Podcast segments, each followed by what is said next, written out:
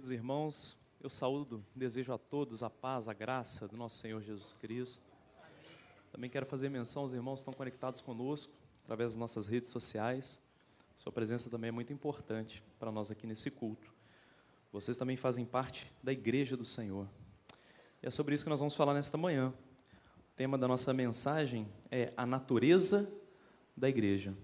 Eu vos convido a abrir a palavra do Senhor no livro de Atos dos Apóstolos, capítulo 11.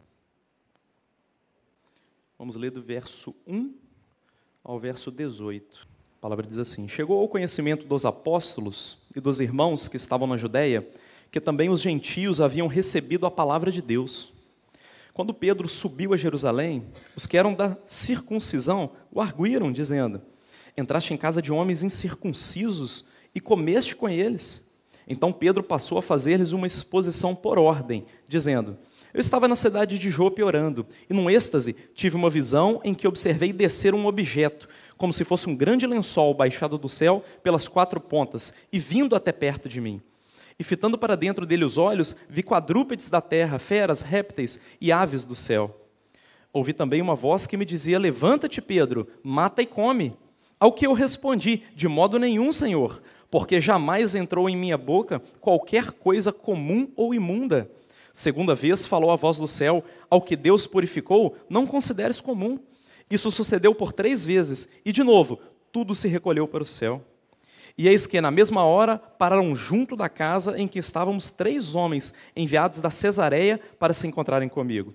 Então o Espírito me disse que eu fosse com eles, sem hesitar. Foram comigo também estes seis irmãos, e entramos na casa daquele homem.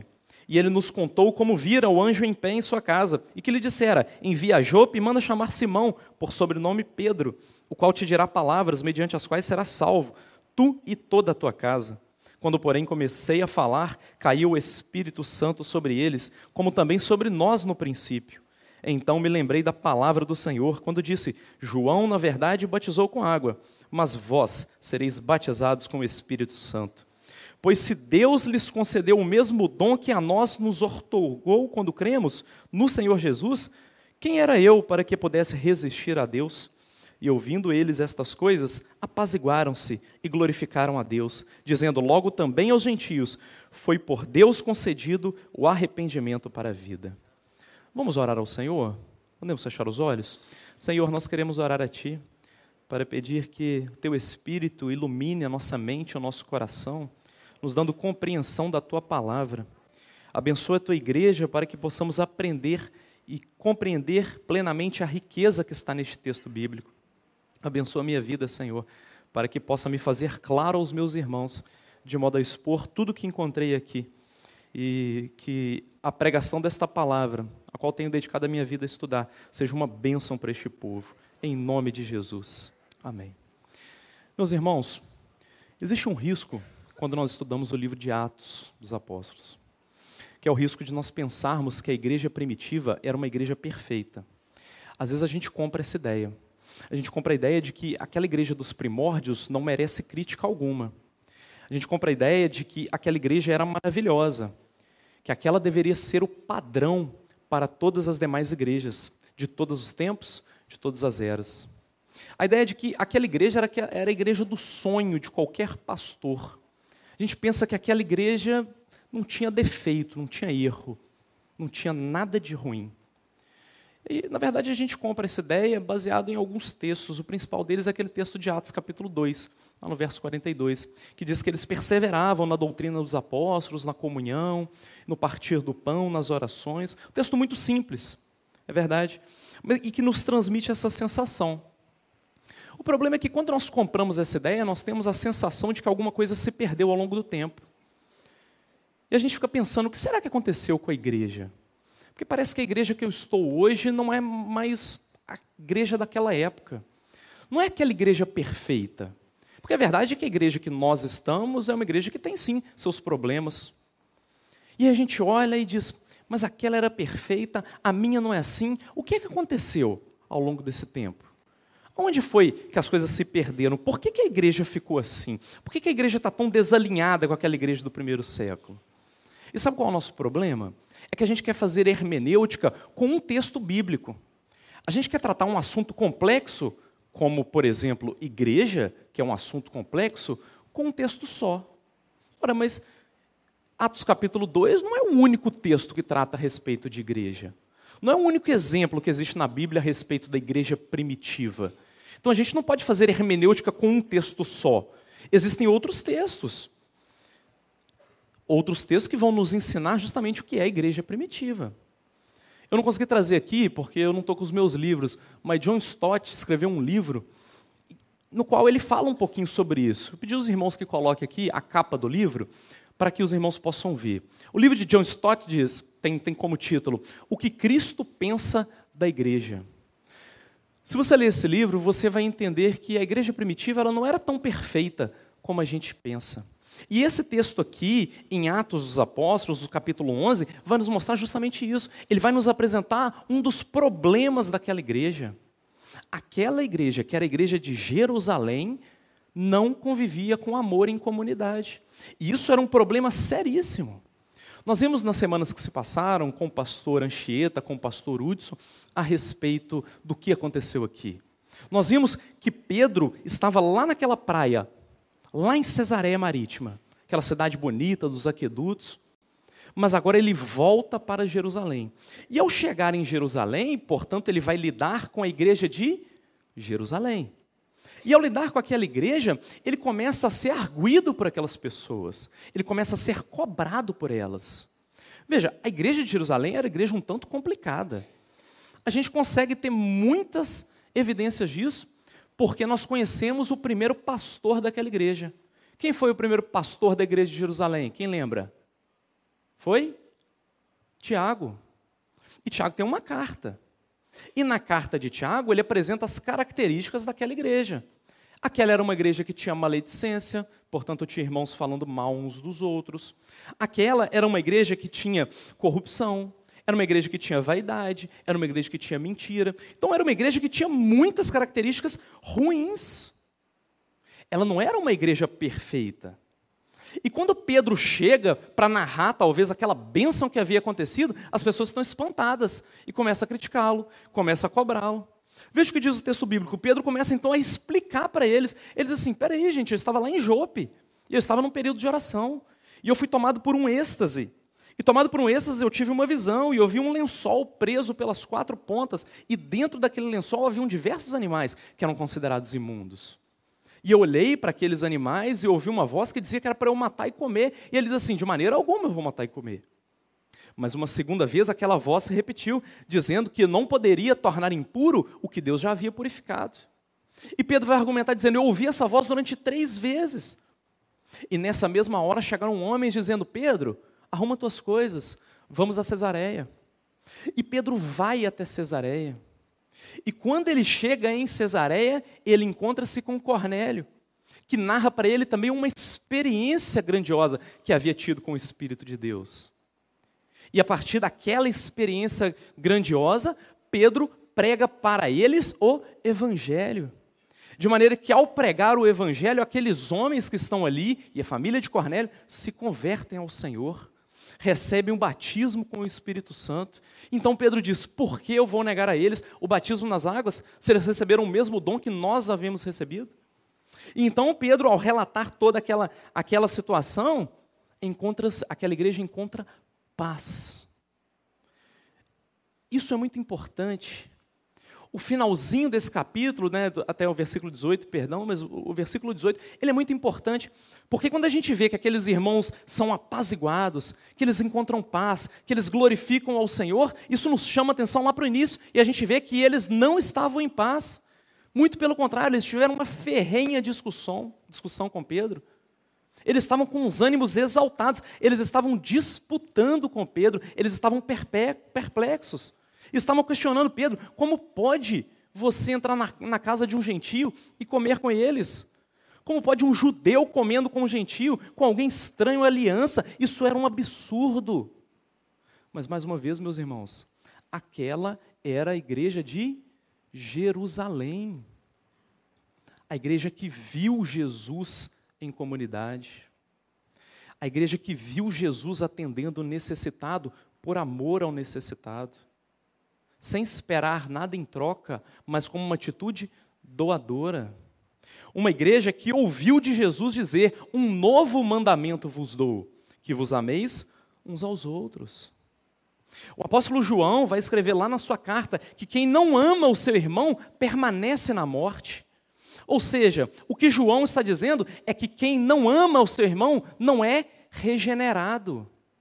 Veja que grave acusação à igreja de Jerusalém. Aqueles irmãos não estavam se parecendo com alguém regenerado. Qual era o real problema deles? O real problema deles é que eles não conseguiam entender o que é ser igreja. Eles olharam, eles viram, eles conviveram com Jesus, mas não entenderam o que é ser igreja de Jesus.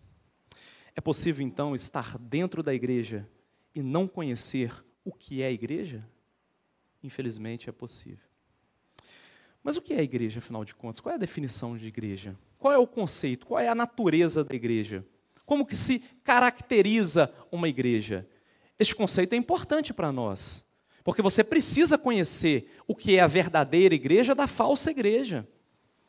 As ciências sociais, quando vão estudar um povo, eles estudam um povo baseado em métodos de observação. Perceba, eles olham e observam a raça, eles observam a cultura, eles observam a língua, a partir disso, eles constroem uma análise e entregam uma análise, dizendo: é assim que se caracteriza tal povo. O povo da Alemanha se caracteriza por essa maneira. O povo da Ásia se caracteriza por essa maneira. As ciências sociais usam do método de observação. Mas a igreja não pode ser caracterizada dessa forma. A igreja tem que ser caracterizada pelo viés teológico. E aí, quando eu digo pelo viés teológico, o que eu quero dizer? Que a definição de igreja tem que partir das Escrituras. Ela tem que partir daqui. Não basta eu te dar só a definição, o nome, o que é igreja. Qual é o nome, a filologia a respeito de igreja? A igreja é eclésia. E o que significa eclésia? Alguém se lembra? Como é que é? Só burburinho. Chamados para para fora. A igreja diz respeito então a um povo que é chamado? Um povo de Deus. A igreja é povo de Deus. Mas eu não posso definir a igreja, o povo de Deus, a partir daquilo que eles fazem, a forma como eles falam, como eles se vestem, a maneira como eles se reúnem, eu não posso definir por isso, nós já vimos que não podemos. Nós temos que definir aquele povo por qual modo, por qual natureza, qual é a origem daquele povo. A origem daquele povo tem que estar na origem do próprio Deus. É por isso que a natureza da igreja, ela tem que ser a natureza do próprio Deus, ela tem que estar baseada na Trindade. E por que na Trindade? Porque a doutrina da Trindade nos ensina que existem três pessoas pactuadas entre si. Ora, se Deus não fosse um Deus trino, nós nunca poderíamos dizer, conforme está lá em 1 João, que Deus é amor. Sabe por quê? Porque o amor não pode se manifestar se não há outras pessoas para que esse amor seja transmitido. Quando nós pensamos na natureza da igreja, nós temos que olhar para a natureza da Trindade e ver que na Trindade há uma relação de doação de amor do Pai para o Filho, para o Espírito e assim sucessivamente. Então, o modo de viver da igreja, a natureza da igreja, tem que ser nessa mesma natureza tem que ser uma relação de amor, de doação, de entrega uns dos outros. João Damasceno, quando viu a natureza da Trindade, ele criou a doutrina da pericorese. Nós já falamos o que é isso aqui. Peri vem de círculo ao redor. E corese é como se fosse uma coreografia mesmo. Quando João Damasceno foi falar assim, eu quero definir a Trindade, ele viu um grupo de crianças brincando de ciranda várias crianças na periferia e uma criança no centro, e elas giravam naquela brincadeira. Em determinado momento, aquela que estava no centro ia para a periferia e alguma que estava na periferia vinha ao centro e aquela brincadeira continuava. Quando que a brincadeira acabava? Quando elas se cansavam. Então não havia disputa, não havia um sobressair sobre os outros, não havia ganhador e não havia perdedor. E ele diz assim: assim é a Trindade. Não há um maior do que o outro. Não há ganhador, não há perdedor. Pelo contrário, todos eles estão doando-se uns aos outros. E quando ele analisa a doutrina da Trindade, ele quer nos ensinar que a igreja também deve ser assim. Uma relação de doação, aonde não existe um maior, não existe um menor, não existe um superior, não existe um inferior. Aqui ninguém ganha e ninguém perde.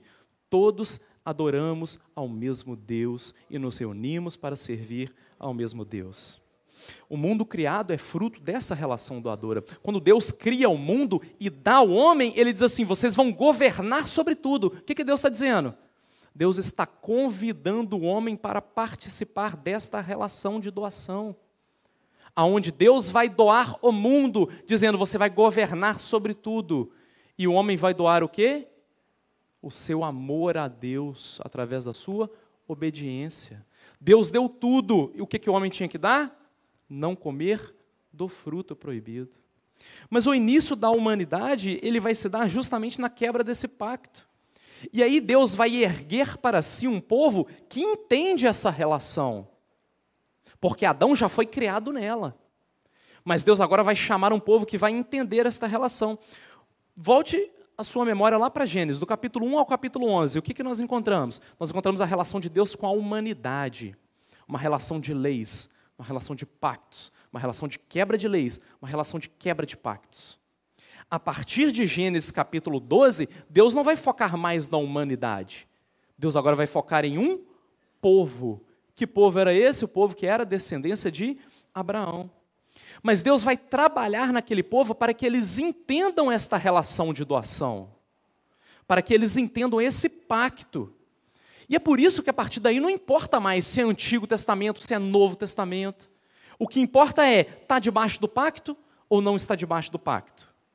A natureza daquele povo que Deus formou, ela nasce, ela emerge justamente nesse pacto de relação, que é a própria natureza de Deus. Cristo compra para si, então, meus irmãos, uma igreja que é a sua imagem, que tem a sua natureza, que entende e que aceita estar debaixo desse pacto. Quer ver como você entendeu isso? A obra de Cristo salvou a igreja veterotestamentária? Salvou. Assim como ela salva a igreja neotestamentária. A obra de Cristo salva os judeus? Salva. Assim como ela também salva os gentios. A obra de Deus, a obra de Cristo salva os calvinistas? Salva. Assim como ela, como ela também salva os não calvinistas. A obra de Cristo salva rico? Salva. A obra de Cristo salva pobre? Salva. A obra de Cristo salva aqueles que entendem e que desejam estar debaixo desse pacto. Não existe sectarismo, não existe diferença de pessoas. É por isso que Pedro precisava mostrar para aquela igreja qual era a natureza deles, para que eles pudessem entender que o fato de ser gentil não os excluíam da obra de Cristo. Ora, uma igreja que viu Cristo estendido no madeiro, uma igreja que viu Cristo morrer, não conseguia entender a natureza daquela morte, por que ele havia morrido. Uma igreja que tinha sim os seus problemas. O que é igreja então, irmãos? Ser igreja é ser a imagem do Deus Trino. Então, igreja não pode ser empresa, igreja não pode ser uma grande corporação, igreja não pode ser um grande negócio, Igreja precisa ser imagodei, precisa ser a imagem de Cristo. Este é o grande problema das pessoas. Elas saem aí fora e começam a ver outras igrejas, elas querem trazer para dentro da sua própria igreja aquilo que elas viveram lá fora. E você precisa parar para pensar: aquilo que você viu lá fora reflete a imagem de Cristo? Porque se refletir a imagem de Cristo, talvez seja sim bom para nós. Mas se não refletir, não nos interessa, porque nós queremos a imago Dei, nós queremos ser imagem de Cristo, nós queremos a natureza da igreja. Se a igreja reflete a imago Dei, então ela precisa ser doadora. Mas mais uma vez, Adão tinha muito bem certo o seu pacto de doação. O que, que Adão tinha que doar? A sua obediência não comendo do fruto. O seu amor a Deus não comendo do fruto. E a igreja? O que é que a igreja pode doar ao Senhor? Que darei eu ao Senhor por todos os benefícios que me tem feito. Tomarei o cálice da salvação e invocarei o nome do Senhor. O que é que você, igreja, pode doar ao Senhor? A sua adoração.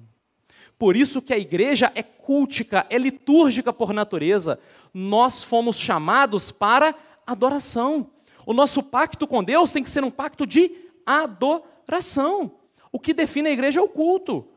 Por isso que em alguns lugares do mundo, a palavra usada para culto é a mesma palavra usada para serviço.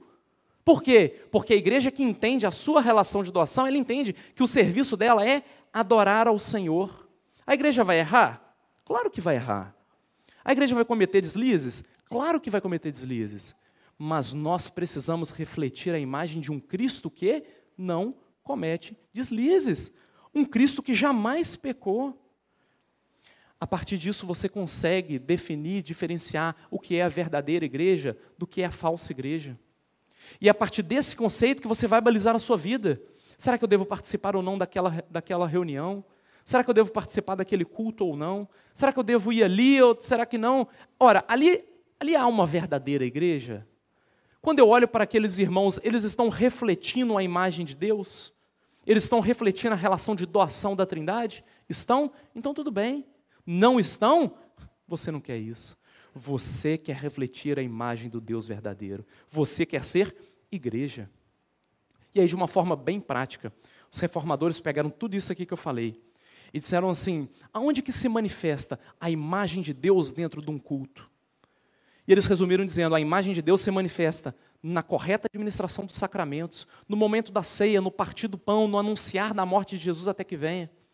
E a imagem de Deus se manifesta na pregação do evangelho, porque é uma relação de doação. Então eles disseram: olha, então uma verdadeira igreja é aquela que administra corretamente os sacramentos e aquela que prega o evangelho. E aí volte os seus olhos para a sua Bíblia. O que é que Pedro fez com aqueles gentios? Pedro pregou o evangelho e batizou-os. Não foi isso que Pedro fez? Ele pregou o evangelho e administrou os sacramentos. Então, uma pergunta aqui para a IRVV aquela igreja formada por gentios, ela é uma verdadeira igreja? Sim ou não? Sim. E foi exatamente com a verdadeira doutrina que Pedro trouxe paz àqueles irmãos. Pedro narrou os fatos, trazendo paz, apresentando a verdadeira doutrina da palavra do Senhor. E assim ele se defende daquelas acusações. Preste atenção, volte seus olhos agora lá para o versículo 18 a palavra de Deus diz que eles se acalmaram e glorificaram a Deus. Aceitaram os demais irmãos. Outras versões dizem que eles foram apaziguados. Agora então a igreja entendeu. Aqueles irmãos também fazem parte de nós. Eles também são igreja, e isso é ser igreja. Portanto, eles devem ser amados de tal forma. Veja como a verdadeira doutrina não traz confusão. Igreja, meus irmãos, não é uma máquina de produção. Igreja é um povo com quem Deus quer se relacionar em amor. É isso que Ele quer fazer comigo, é isso que Ele quer fazer com você. E Ele sabe que nós vamos traí-lo. Ele sabe que nós vamos errá-lo. Ele sabe que, como igreja, nós vamos falhar aqui. Mas tudo bem. Sabe por que, que tudo bem? Porque ele vai dizer assim: tudo bem você falhar, mas o amor é inegociável. O amor dele para conosco não falha. Ainda que sejamos infiéis, ele permanece fiel. O amor dele é inegociável e nós, como igreja, precisamos nos pautar nesse amor. Você vai errar com seu irmão, mas se você errar tentando amá-lo de todo o seu coração, então a bênção de Deus é inegociável, porque é promessa de Deus. Tem um livro chamado O Poder da Oração, E.M. Bounds. O livrinho deve ter umas 30 páginas. Muito pequenininho, você senta tomando café da manhã você consegue ler. O livro daqueles que você termina um capítulo e ajoelha para orar. Aí você lê mais um capítulo, ajoelha para orar de novo. Você vê o quanto você precisa de Deus. Livro maravilhoso. E ele diz algo naquele livro que é muito interessante. Ele diz assim: nós estamos constantemente obcecados em arquitetar novos métodos, novos planos, criar novas organizações para fazer a igreja progredir e assegurar a divulgação e a eficácia do Evangelho. Mas nós nos esquecemos que o plano de Deus é usar pessoas e usá-las muito mais do que qualquer coisa. Pessoas são os métodos de Deus. A igreja está procurando métodos melhores. E Deus? Deus está procurando pessoas melhores. Porque o Espírito Santo não se derrama sobre métodos. O Espírito Santo se derrama sobre pessoas. Deus não unge métodos, Deus unge pessoas. E é nesta relação de amor que nós precisamos confiar. É nesta relação que nós, nós precisamos esperar. Você está entendendo a respeito do que, que eu estou falando? Ser igreja, entender que você é igreja, é um dever amar o seu próximo. Não é aquela relação de, poxa, fulano de tal passou por mim e nem me cumprimentou. Irmãos, é o seu dever cumprimentá-lo e amá-lo. É o seu dever ir atrás dele. Você não tem a primazia. Se ele não te cumprimentou, é o seu dever cumprimentá-lo. Você está entendendo? É o seu dever amá-lo, porque Deus quer esta relação de doação, de entrega. Cristo não foi passivo. Cristo se levantou e se entregou pela igreja. E esta é a relação que nós temos que ter uma relação que não é passiva. E tem horas que a gente precisa confessar diante de Deus, tem horas que a gente precisa tirar a máscara, dobrar os joelhos e dizer: Senhor, eu não consigo amar assim. Senhor, eu não consigo me doar assim. Senhor, não é isso que eu estou vivendo diante da palavra do Senhor. Tem horas que a gente precisa fazer isso e não tem mal nenhum nisso. Aliás, muito pelo contrário, é isso que Deus espera de nós. O que nós precisamos, às vezes, meus irmãos, é tirar a cera do rosto, Lembra? Sincero, sem cera, tira a máscara, tira a cera. Senhor, eu não consigo não. Senhor, eu não amo assim não. Senhor, a verdade é que eu não suporto mesmo não. Mas dobra o joelho, aproxime-se da fonte do amor. Porque quando você se aproximar da fonte do amor, sabe o que vai acontecer? Este amor vai transbordar no seu coração. E você vai poder glorificar o Senhor. A gente prefere uma imagem de uma igreja bonitinha do que aquela imagem de uma igreja que está em construção.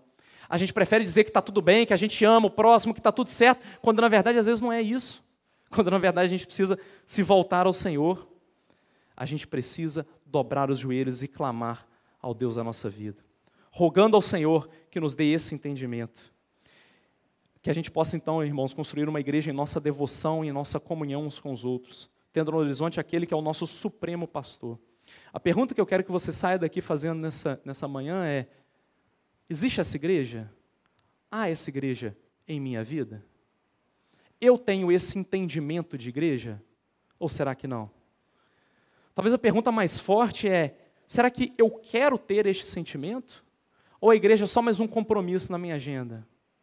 Ou a igreja é só mais uma obrigação?